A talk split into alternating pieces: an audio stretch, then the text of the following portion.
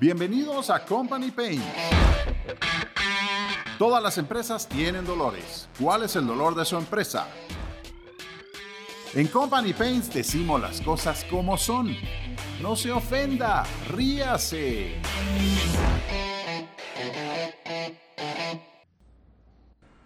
Hola amigos, hola amigos, ¿cómo estamos? Bienvenidos nuevamente y qué gusto estar con ustedes. Mi nombre es Manny Webb y el día de hoy tenemos un podcast realmente interesante. Me interesan y me gustan mucho los podcasts en los cuales vamos a filosofar un poquito más y nos vamos a adentrar en todas aquellas cosas que nos pasan por la cabezota que tenemos como seres humanos. El día de hoy tengo a Durán Valle aquí con nosotros. Y Durán es experto en potencial humano. Ya solo el título me fascina. Durán, ¿cómo estás? ¿Qué dice Manny? ¿Cómo te va? Qué gusto estar por acá. Gracias por la invitación. Qué gusto tenerte por acá, Durán. Mira, con vos hemos filosofado un par de veces acerca de todo lo que nos pasa en la cabezota a los seres humanos y por qué a veces decimos lo que decimos o sentimos lo que sentimos y por eso actuamos como actuamos, etcétera, etcétera, etcétera. Y lo que es increíble es ver todas estas situaciones que pasan en las empresas. Así es que, bueno, pues empecemos, entrémosle al rollo. Experto en potencial humano. Bueno, te tengo que hacer la pregunta. A ver, contame un poquito más. Bueno, mira, pues, con esto? El tema, el tema es este, Mani. Pasamos nuestra vida estudiando y podemos pasar décadas estudiando, pero jamás, jamás a lo largo de los estudios te enseñan cómo utilizar la cabeza. Jamás te enseñan cómo pensar, jamás te enseñan cómo funciona el proceso cognitivo de la mente humana. Y ahí es donde está el problema. Porque cuando no te enseñan cómo funciona la mente, entonces las empresas empiezan a toparse con problemas de no te, puedo, no te puedes comunicar con una persona, no hay sinergia, la gente, la gente no se entiende. Y ahí es donde entra esta tecnología de la cual te vengo a platicar el día de hoy. Ok, significa que no porque tengamos cabeza significa que podamos pensar. O sea, son dos cosas completamente distintas. Así es. Si quieres alcanzar resultados excelentes, entonces debes utilizar la mente de una forma excepcional. Y lo lindo de todo esto es que absolutamente todos tenemos una herramienta poderosísima sobre nuestros hombros y la gran virtud es que ahora existen técnicas que te permiten operar tu mente de forma sistematizada para que puedas alcanzar tus resultados más rápido. Ok, estás diciendo encima de nuestros hombros, obviamente estamos pensando en la cabeza, pero para mucha gente lo que es la cabeza es para ponerse el sombrero. ¿Ok? Sí, bueno, es que mira, eh, aquí, aquí hay que hablar lo que es y vamos, vamos a ir cayendo en este tema. Bueno, hablemos entonces de este proceso cognitivo, Durán. Explícanos un poquito más acerca del proceso cognitivo. Ok, mira, pues lo primero que te voy a compartir, Manny, es, es lo siguiente. La mente tiene una estructura para poder organizar todo tu proceso mental. Tu cabeza es como una computadora, la mente es como una computadora y administra diferentes programas. Y todos estos programas, Manny, tienen una forma de organizar información. Y la información se organiza a través de lo que escuchas, lo que ves, lo que sientes, lo que, lo que olfateas, lo que percibes con tus sentidos. Y esto es importantísimo, porque toda esa información que llega a tu cerebro a través de los sentidos se convierte en la materia prima para poder desarrollar programas y estrategias que le van a permitir a la persona tomar decisiones, organizar ideas, comparar, ejercer influencia, comunicarte. Y eso es lo que nunca nos han enseñado. Mira, estos temas me parecen apasionantes realmente. Eh, de por sí, si me preguntas a mí, a Manny, y obviamente dejando por un lado la historia de Manny Webb, que es algo fascinante, y ahí la escuchas en Spotify, ¿viste? Este es el primer, el primer podcast y esa es la historia de Manny Webb. lo que me parece fascinante realmente es ver cómo hay ciertos países en los cuales predomina la gente emocional y que mm. toma decisiones por las emociones que están sintiendo. Hay otros países en el mundo donde la gente es sumamente racional, sí. alejados de esos sentimientos y todo lo van a juzgar de acuerdo a la capacidad de procesar información y de dar respuestas adecuadas a otras personas ante procesos, ante situaciones, etc. Es decir, te voy a decir, un alemán. Mm. Un alemán no te va a juzgar a vos por el nivel de sentimientos que le pones a algo. Un alemán te va a juzgar a vos por la capacidad que tengas de ser racional y de pensar objetivamente. Sí, venís con una cuestión ahí de sentimientos así, guau, guau, guau, y no sé qué, y un alemán te va a verte tonto inmediatamente. O sea, en Alemania te van a juzgar no por el tamaño de la televisión que tenés en tu sala o en tu casa, sino te van a juzgar por la cantidad de libros que compraste que hayas leído. Así te van a juzgar. No digamos, pues ahí puedo meter a un japonés de igual manera también, puedo meter a los nórdicos, etcétera, ¿sí? Cuando nos vamos a Latinoamérica, eh, ahí la cosa funciona un poquito distinta. Ahora, ¿por qué? Esa es una excelente pregunta. Déjame compartirte lo siguiente. Como les decía hace unos minutos, la mente es como una supercomputadora, ¿no? Y como cualquier computadora, opera con programas. Y hay un concepto, un modelo que se llama metaprogramas. ¿Qué significa eso? Lo que esto postula, lo que esta tecnología postula es que tu mente puede operar con diferentes programas mentales dependiendo de cómo ha sido configurado a lo largo de la vida de la persona. Y me encanta lo que dijiste, Manny, porque es acertado. Hay culturas que tienen una forma educativa o una, en efecto, una cultura diferente. Y eso empieza a, a crear un proceso de decisiones muy diferentes. Te voy a dar un ejemplo. Hay personas, por ejemplo, que no hacen algo porque siempre dicen, es que yo no lo voy a hacer porque, porque es que a mí me enseñaron que hay que hacerlo perfecto y me hace falta, ¿verdad? Aprender esta habilidad. Y como no lo han aprendido, entonces no lo hacen, porque quieren hacerlo perfecto. No, son, no son doers, como dirían los gringos. Exactamente. Y mira qué interesante, porque estabas hablando de cultura y de países. ¿Cuántas veces has escuchado o cuántas veces incluso nosotros en nuestra infancia nos acostumbramos a nuestros padres que nos decían, es que mira, Durán, si, vas a, si me vas a hacer un favor, lo haces bien, si no, mejor no lo hagas. Y, después tiene, viene, algo más, Durán, viene algo más, un paréntesis después. Y encima de todo no me vas a pedir algo a cambio, porque si no, no es favor. cabal.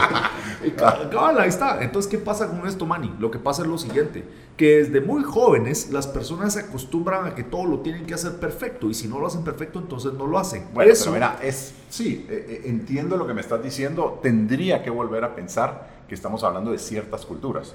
Así es. Por Dios, o sea, hay, culturas, eh, países nuevamente, en los cuales la calidad es, es, es, es lo supremo, es, es lo que debe de ser, la calidad, el servicio, eh, es, es lo que debe de ser.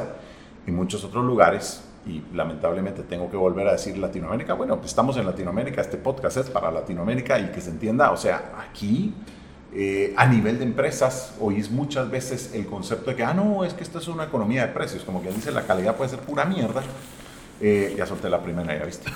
Eh, la calidad puede ser pura mierda, que no importa, porque aquí pues la verdad es que todo va en relación al precio. Mm. Pero es algo que es cultural, sinceramente, ¿no? Mm, porque no podemos esperar lo mismo por algo que está siendo cotizado, valuado, entregado, proveído de una forma que con la otra. Y es básicamente la premisa de, o por medio de lo cual se quiere entregar un producto, un servicio o algo, ¿no? Sí, entonces escucha esto que, que estábamos justamente a, a, lo que íbamos, mira. Entonces, ¿qué sucede?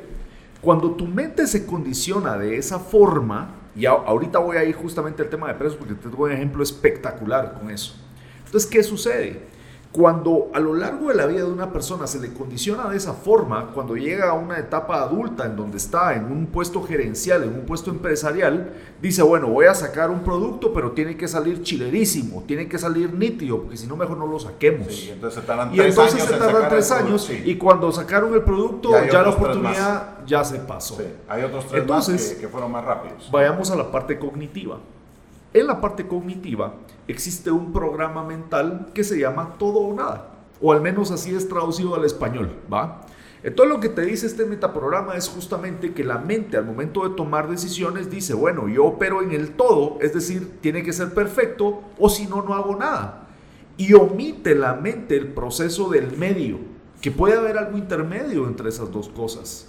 Pero como la persona se acostumbró desde pequeño a hacer las cosas bien, porque si no mejor no las hace, entonces ese proceso cognitivo lo acarrea hasta su edad adulta, cuando ya es un ejecutivo, cuando ya es un empresario. Y eso, adivina qué es lo que pasa, Manny. Hace que la persona no tome las decisiones inmediatamente y pierda oportunidades. Imagínate ahorita, en este momento, en esta coyuntura en la que estamos, en donde necesitamos dinamismo. Las personas dicen, no, es que lo tengo que hacer bien, pero eh, bien en función de qué, a qué perfecto en función a qué, si ya todas las variables cambiaron. Después mencionaste algo muy interesante que va muy relacionado a esto y es economía de precios, entonces vamos a sacar y aquí lo que vale es el precio, bajemos la calidad, no importa.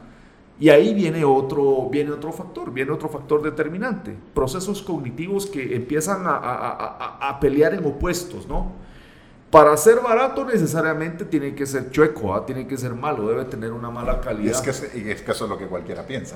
Eso Así es. cualquiera piensa. O eso es lo que se nos ha vendido en el mundo. Exactamente. Entonces ahí va nuevamente ese proceso que, que, entra en conflicto. O es uno o es otro. Vos sabes que, paréntesis, porque quiero, quiero que sigas en este tema. Eh, vos sabes que es fascinante entender la estructura de precios de los productos de China.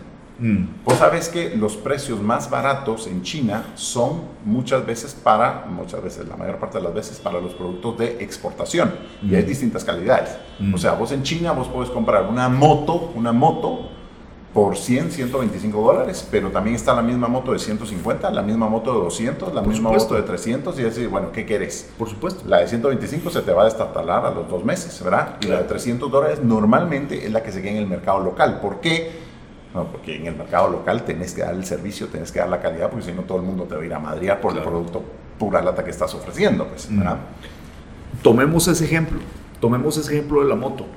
Pero mira ese proceso cognitivo tan flexible, que esa es una de las habilidades avanzadas que todo empresario y todo ejecutivo debe desarrollar ahorita. De hecho, de hecho, te voy a compartir algo. El Instituto de Investigación de la Universidad de Stanford te dice lo siguiente, el 75% del éxito de las personas, de los empresarios, radica en su capacidad de adaptabilidad y solo el 25% depende de las capacidades técnicas. ¿Por qué esto es importante de cara al ejemplo que estás dando de la moto? Porque pudieron haber sacado la primera moto, los chinos, y esa moto carecía de un montón de, variables que le hacían un buen producto. Pero ¿sabes qué hicieron? Sacaron un producto viable mínimo y a partir de eso empezaron a monetizar y a convertir. Va, saquemos este pues. Va, listo, pongámosle un precio y va para afuera. Sí, versión 1.0. Así y después venía la versión 2.0, 3.0 y ahí nos vamos. Y cuando llegaron a la versión sexta, ya habían tenido todo un proceso de aprendizaje que les permite ahora no solo desarrollar un producto de alta calidad para el segmento que así lo desee, sino que además en el proceso hicieron plata. Aprendieron haciendo dinero fueron flexibles y todo eso es donde nace Mani. Todo eso nace en la capacidad de esas personas de desarrollar flexibilidad cognitiva. Ahí definitivamente no están operando con el metaprograma de o lo hago perfecto o mejor no lo hago. Ahí dicen, lo hago, voy aprendiendo, pero ¿en dónde está? Está en el mindset, está en la forma en la que estas personas operan su mente. Ahí es donde arranca. Mira, me gusta, me gusta tanto este, este, este concepto. Quiero regresar un poquito a lo que ibas atrás. Eh, tengo un amigo, tengo un buen amigo, gordito, gordito. Y, este amigo, cada vez que se toca un tema, ya sea de medicina, de ejercicios, de etcétera, es una persona muy inteligente, una persona muy inteligente, ¿sí? Pero cada vez que se toma un, un, tema de esta índole, siempre su referencia es, ah, no, es que lo que dice Harvard, ah, no, es que lo que dice la clínica Mayo, ah, no, es que este es un PhD en esto y esto y esto, ah, no, es que este tipo es, o sea, ¿Me entendés a lo que voy? Sí. Esta persona, si no tiene el consejo o no ha leído, no está de la mano de lo que es absolutamente el tope del mundo, lo descarta completamente. Lo curioso es que está muy gordito. Es decir, eh, se lee todas las rutinas de ejercicio, las mejores dietas, y, o sea, lo sabe todo, lo sabe, pero está muy gordito, vamos, y tiene 10 años de estar muy gordito. O sea, ese es el ejemplo perfecto, ¿verdad? Ese es el ejemplo realmente de lo que sucede y decimos, bueno, ¿y cuántos de nuestros amigos realmente sufren de parálisis de análisis? Es decir, lo, todo lo tienen que analizar y volver a pensar y volver a pensar y volver a analizar para dar un paso para ver si va a suceder algo. Eh, yo te puedo decir que tal vez yo he pecado de ser lo contrario, o sea, yo me tiro al agua y después aprendo a nadar y, a lo largo de mi vida como empresario, como consultor, etcétera, pues eso es lo que he, obtenido. Obviamente llega un momento en la vida donde aprendes de todos los éxitos, pero también de todos los fracasos, y los fracasos son los que más te enseñan, definitivamente, ¿verdad? Eh, pobrecito aquel empresario que nunca ha fracasado. ¿Por qué? Porque no está viendo su máximo potencial, porque su empresa no está a su máximo potencial, porque su empresa realmente no tiene todos los procesos y no tiene toda la tecnología, no tiene todos los avances que podría tener. ¿Por qué? Porque no se ha estrellado la cara. Exactamente. Te tenés que estrellar la cara en esta vida realmente como para para darte cuenta, no solo el potencial que tenés, las cagadas que has hecho. Pero es que cómo vas a aprender de tus cagadas si nunca te permitiste hacer una cagada. Exactamente. Tengo, tengo una analogía que esto me gusta mucho. Yo a lo largo de mi vida he sido mucho de deportes individuales, golf, tenis, artes marciales, etc. En el golf y en el tenis se da algo muy particular. Y es que cuando un golfista o tenista tiene, hablemos de tenis ahorita, tiene un punto, tiene un tiro que hacer, que la cancha ya está libre, ¿me entendés? Y que simplemente hay que poner la pelota ahí, es lo más fácil del mundo, y a veces se dan los errores. Mm. El tenista va consigo mismo y dice, no seas imbécil, ¿cómo pudiste ser tan mula? ¿Sí? O el golfista, el golfista que ya tiene para invocar la pelota en el hoyo y tiene una cuestión de, de dos pies lo cual es absolutamente fácil, ¿sí? Y la falla, porque puede suceder también, es muy poco probable, ¿verdad? Obviamente dependiendo de las capacidades y, del golfista, pero el golfista dice, imbécil, mula, ¿sí? Y se lo dice a sí mismo. Yo he aprendido, Durán, y esto es interesante, que aquellas personas que tienen la capacidad de decirse mula, ¿sí? Son personas no solo que son bastante seguras de sí mismas, son personas que se están exigiendo más y son personas que quieren llegar a otro nivel, mientras que hay otras personas que jamás en su vida se atreverían a decirse mula o imbécil, porque se les derrumbaría ese pequeño castillo de naipes que se han construido, donde si le quitas uno o ese dominó, y entonces se derrumbarían. ¿Por qué? Porque todo lo que he pensado estos años, y entonces quiere decir que todo lo que he estado pensando ha sido incorrecto, y entonces realmente soy un mula, pero ni hablar, ¿verdad? Y, hay, hay, algo de enseñanza en eso, hay, hay, una fuerza dentro de eso. Hablemos, hablemos de este tipo de ejemplos y qué pasa en las empresas, Durán. ¿Qué has encontrado en las empresas? Bueno, mira, lo que he encontrado en las empresas es bastante ego. Eso es lo primero que he encontrado. ¿sí? Eh, muchas veces las personas toman decisiones en función del ego y están aferradas a una idea. Por ejemplo, tenés a un director, a, a un empresario que se ha casado con una idea y, la ha tratado en su mente por tanto tiempo y cree en su propia mente que esa es la mejor idea que existe. Y, muchas veces ese ego permite o impide más bien que, que pueda ver más allá, que pueda ver más allá de esa idea. Y como no ha fracasado, lo mencionaste hace un momento, como no ha fracasado, evita y es renuente a que alguien más venga y le diga, mira, esa idea es una cagada. Sí, sí, sí. Y entonces y, peor, y peor si es, es un puesto gerencial alto, donde nadie se atreve a decirle, mano. Exactamente. y todos lo están viendo, pues, todos lo saben, todos saben y todos calladitos porque nadie se atreve. Porque y entonces, no hace que pierda el chance. Mira, Manny, he visto tantas veces fracasar proyectos por ese pensamiento, por el ego. Y el ego es manejado por diferentes personas de diferentes maneras. Hay personas, como bien lo mencionaste, que son capaces de decirse mula ¿ah? cuando comete un error pero al final sabe que él eh, o ella tiene un ego muy fuerte, o, no, no, es ni fuerte ni débil, simplemente que tiene la capacidad de decirse así sin sentirse mal. Exacto, ¿verdad? Exacto. Es, es, es como, es increíble, como decirse a uno mismo mula en alguna situación es, es un empujoncito para ir por más y, y elevar y subir la grada y no quedarte atrapado en ese mismo lugar. Sí, cuando sabes, por supuesto, que simplemente hace referencia a algo que sucedió allá afuera. Sí, por supuesto. ¿verdad?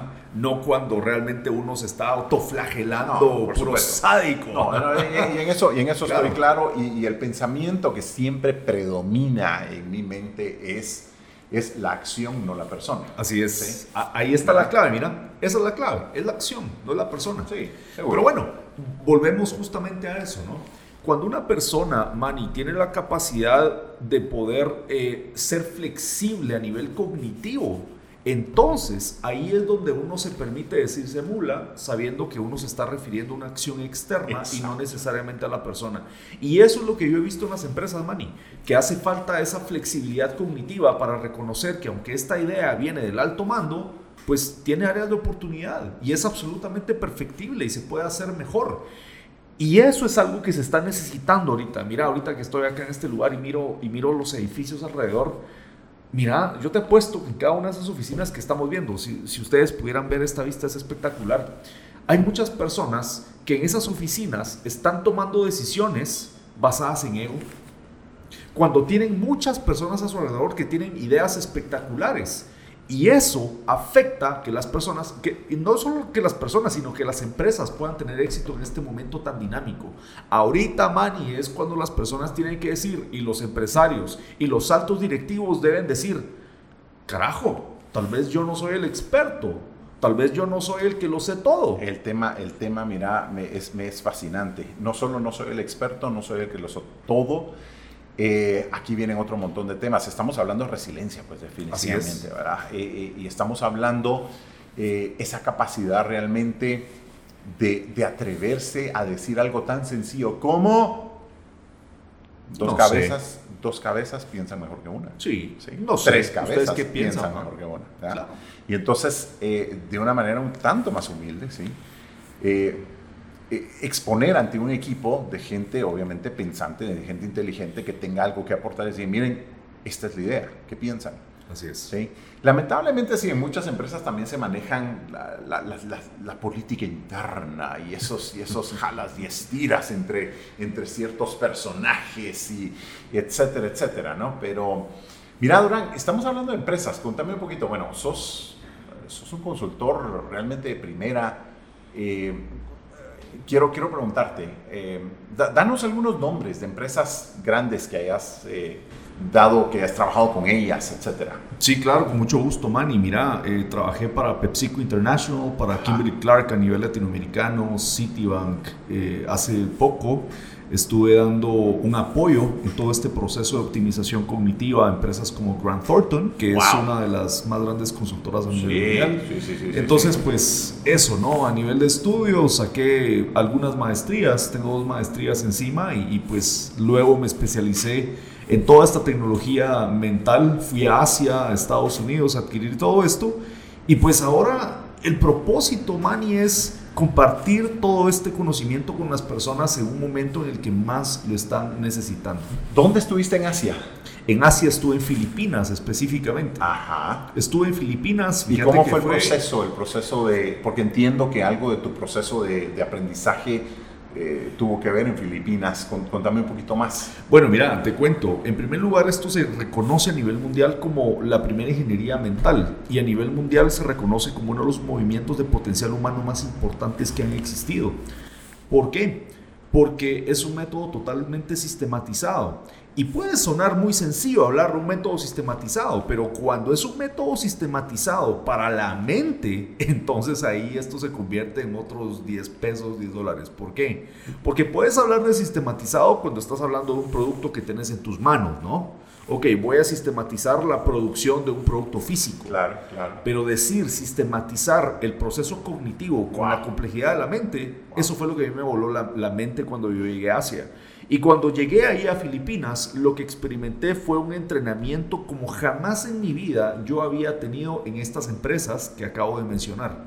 Y eso a mí me sorprendió, porque estas empresas han tenido todo el capital para poder invertir en sus altos directivos y en ninguno de los entrenamientos que recibí experimenté algo tan poderoso como lo que fui a experimentar en Filipinas. ¿Qué experimenté? Lo que experimenté es en primer lugar reconocer cómo tu mente tiene unas capacidades tan impresionantes que puedes alterar pensamientos y emociones de forma deliberada, de forma consciente en cuestión de minutos. Si tan solo aprendes cuáles son las variables y los botones. Ahorita que estamos eh, en esta charla, volteo a ver al equipo técnico y veo, y veo las, eh, los paneles de control y los botones que tienen para poder hacer todo esto y es impresionante. ¿Sabes por qué?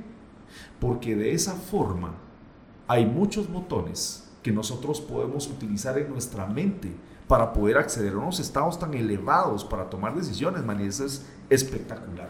Eso me, me o sea, tenemos, tenemos que sacarle más raja a estos temas. Bueno, mira, Em, te oigo hablar y me vienen tantas cosas a la mente, ¿no? Eh, y al final del día lo que buscamos en Company Paints es hablar de ese dolor o esos dolores que tienen las empresas por medio de lo cual pues la cagan en vez de tomar decisiones acertadas. Mm. Ahora, el tema de tomar decisiones acertadas pareciera que lo estamos leyendo en el libro, ¿verdad?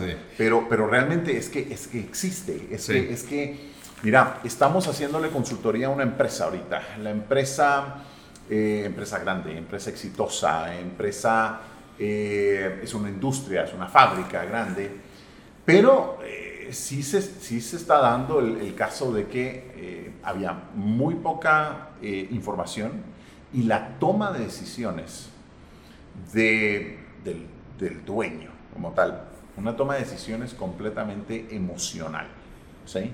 Sí. Es, ah, es que yo siento que esto va a ser buen negocio. Ah, es que yo siento que la materia prima va a subir de precio. Ah, es que yo siento. Y entonces decís, ok, ¿qué, qué hay acá? ¿Entendés? O sea, porque es que una cosa es que, que, que, aquí en Latinoamérica, digamos, el yo siento como el yo pienso, y otra cosa es que te digan yo siento y realmente se está dejando guiar por sentimientos y no por pensamientos. Cuando en una empresa realmente deberías de estar tomando decisiones eh, en base a números, en base a estudios, o sea, y los números vienen siendo fríos, pero los números no son tibios, ¿verdad? ¿Qué, ¿Qué puedes decir y, acerca de esto, Durán, o sea, ¿cómo, ¿cómo relacionamos todos estos temas que estamos hablando a la empresa pequeña, mediana de allá afuera de Latinoamérica, que está siendo manejada, administrada por el dueño, que es el fundador, que tal vez es una persona de 50, 60, 70 años de edad y que se dice a, mí, a sí mismo, no, a mí nadie me va a venir a decir cómo yo manejo mi negocio, ¿sí? Porque eso es lo que dicen, ¿no? Así es. ¿Sí? Y con el tema también, que es, que es clave y crucial, como se dice allá afuera, el mejor empresario muchas veces es el peor administrador. Y muchas veces el mejor administrador es el peor empresario, ¿verdad? Porque están wired de una manera distinta, o, eso es lo que debería ser, o pensamos así. Bueno, mira, lo primero que, que tengo que compartirte, Manny, es, primero, quién es el equipo que tenés alrededor tuyo. ¿Sí? Y esta es una máxima lo que, te voy a, lo que te voy a compartir. La primera máxima es, debes tener alrededor tuyo a las mejores personas. Debes tener la suficiente fortaleza de ego para ir allá afuera y contratar a personas más inteligentes que tú. En cada una de las posiciones que estas personas van a tomar. Es decir, cada una de las posiciones. Sí, estoy, estoy de acuerdo. Es decir, si vos sos el eh, dueño, fundador, gerente general, CEO de una empresa, querés que el financiero sea mucho mejor que vos en finanzas. Por supuesto. Definitivamente. Claro. Y, Que el, y que el gerente de ventas, pues definitivamente, y etcétera, etcétera. Así te vas. Esa es la primera. Ahora, de nada te va a servir tener a los mejores profesionales del mundo alrededor tuyo si no los escuchas. Así que la segunda es, si ya tenés ese equipo, ahora escuchalos. El, sí, esa es la otra gran eh, situación, dicotomía que pasa en el mundo. Hay gente que paga asesoría para escuchar al asesor y hacer exactamente lo opuesto. y a eso les decimos mulas. Así es. Entonces, la segunda es escuchar. Escuchar de una persona que tiene mucho más experiencia que tú en ese campo, en esa técnica. ¿Por qué? Hay una frase, mira, y me la han escuchado decir a mí tantas veces y no me aburro, pero es que es una de mis favoritas. Y la frase dice, es, un, es un proverbio africano, y lo que dice es, si tú quieres llegar rápido, dale solo. Pero si quieres llegar lejos, entonces debes ir acompañado. Y si vas a ir acompañado, asegúrate que sea de las mejores personas. Entonces, por eso es importante escuchar. Porque cuando tú escuchas suceden varias cosas. Primero, te das cuenta que el mundo es más grande de lo que has creído y ahí es donde empiezas a expander tu perspectiva del mundo, donde te das cuenta que hay oportunidades que no tenías ni idea que podías aprovechar.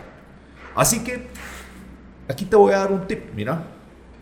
Si sos de esas personas que dices que yo siempre tengo la razón, está bueno, puedes seguir pensando así, no pasa nada, pero solo por ego Preguntarle a los expertos qué dicen y después quédate tú las ideas. no sé si es bueno o mal consejo, pero eso... No, es excelente consejo. El consejo... Al menos eso va a expandir tu mente. Mira, si después no tomas el consejo, ese es problema tuyo.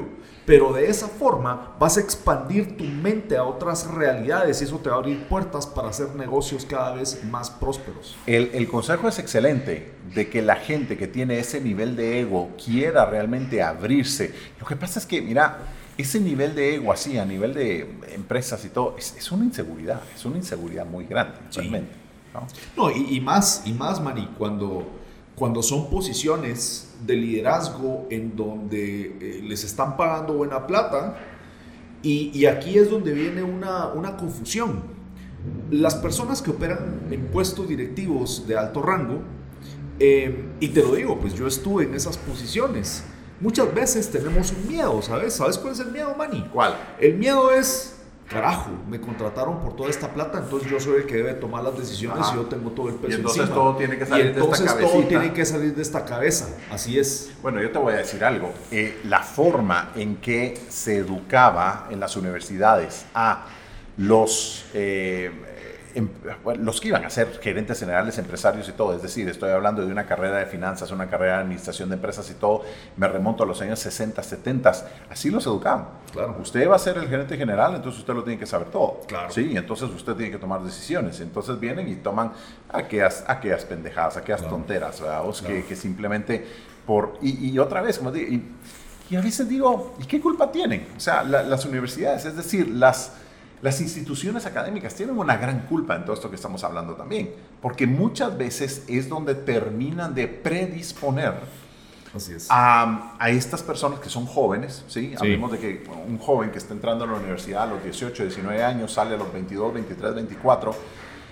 este es un, es un niño realmente, pues, Sí, claro. ¿verdad? Y están predisponiéndolo, le están, ah, qué sé yo, configurando su cerebro de tal forma para que tome decisiones de una u otra manera que pueden estar muy alejadas de la realidad. Bueno, Durán, bueno, dame tres tips, aspectos puntuales en los cuales no importa si es empresa pequeña o empresa grande, los ayudaría con todo este tema de el proceso cognitivo de las personas. Bueno, mira, el primero, como les dije, eh, aprendan a escuchar. Eso es lo primero. Es que es tan sencillo y al mismo tiempo tan impactante. Así que aquí va la primera técnica de escucha. Cuando estés en una conversación, haz una pausa y di lo siguiente. Te escuché decir y repite exactamente las mismas palabras que la otra persona te ha dicho. Te voy a decir por qué. Porque cuando haces eso, entonces paras tu proceso cognitivo interno y se enfoca en lo que otra persona está diciendo. Así que todas esas voces y todas esas historias que te estás el- elaborando en tu mente paran y se enfocan en el mensaje que estás recibiendo. Esa es la primera técnica. Wow, eso, Para- es, eso es realmente Y escuchar. dile a la otra persona, te escuché decir y le vas a repetir exactamente las mismas palabras. Y aunque suena fácil, ja, ponlo a prueba. Te vas a dar cuenta que vas a repetirle cosas que no dijo. Pero ese es el ejercicio. Empieza a hacer eso. Ese es el primer tip. Wow, primero, ¿ok? Segundo, Segundo tip. Siempre una conversación, acostúmbrate a hacer resúmenes de lo que han conversado. ¿Sí? Si la reunión dura media hora, haz resúmenes en el minuto 8, en el minuto 16. Y en esos resúmenes, con tus propias palabras, vas a devolver lo que has comprendido hasta ese momento de la conversación. ¿Por qué eso es importante? Porque de esa forma se puede validar lo que se ha dicho en la conversación y hay un alineamiento cognitivo entre el mensaje que se ha enviado. Así que ese es el segundo tip. eh, paréntesis, buenísimo. O sea, no es como aquellas discusiones de pareja, esposo y esposa, donde uno habla y la otra está escuchando solamente para ver qué le contesta. Entonces, ya no me estás oyendo para entenderme, me estás oyendo para contestarme. bueno, muy bien. ¿Y tercer punto? Y el tercer punto, acostúmbrate a hacer preguntas. Y no asumas. Así que cuando hay algo que no comprendas, incluso aunque pienses que lo has comprendido, haz preguntas. Y pregunta, mira, ¿a qué te refieres con tal y tal situación? Acostúmbrate a hacer preguntas. Mientras más preguntas hagas, más claridad habrá en tu conversación. Así que ahí te dejo los tres tips. Astral, astral. Mira, esto que acabas de decir es una cuestión que yo repito y repito y repito en todas las asesorías, consultorías. En los negocios no se asume nada. Así es. Se pregunta, se entiende y entonces se da el siguiente paso o se toma la decisión. ¿Cuántas veces, cuántas veces se han roto relaciones, se han roto negocios? ¿verdad? Porque ah, es que yo pensé que lo que Sí. estaba diciendo era... Y entonces parecía que la gente es tontita, ¿no? Pero mira, me fascina, me fascina. Durán, te tengo que tener aquí nuevamente. Vamos a Cuando programar. quiera, me, mira, me gustó muchísimo. Eh, gracias, gracias eh, a Signus CRM, nuestro principal patrocinador. Eh, eso ya lo saben todos nuestros oyentes. Y gracias, Durán, por haber estado con nosotros el día de hoy. Así es que vamos a planificar nuevamente. Claro que sí, Manny. Muchísimas gracias por el espacio y saludos a todos. Les invito a que sigan escuchando este podcast que es espectacular y muchas gracias por haberme invitado. Rapidito, Durán, ¿cómo te localizan nuestros oyentes si alguien quisiera una asesoría o algo de parte tuya? ¿Cómo te claro, localizan? Por supuesto, por favor búsquenme. Mi página es www.duranvalle.com www.duranvalle con dos. Buenísimo, buenísimo. Bueno, gracias a todos. Y en Company Paints decimos las cosas como son. Si tienen dudas, comentarios, escríbanos en redes sociales y si quieren que entrevistemos a alguien o hay algún tema específico del cual quieren que exploremos, pues para eso estamos. Así es que, hasta la próxima. ¡Ánimo!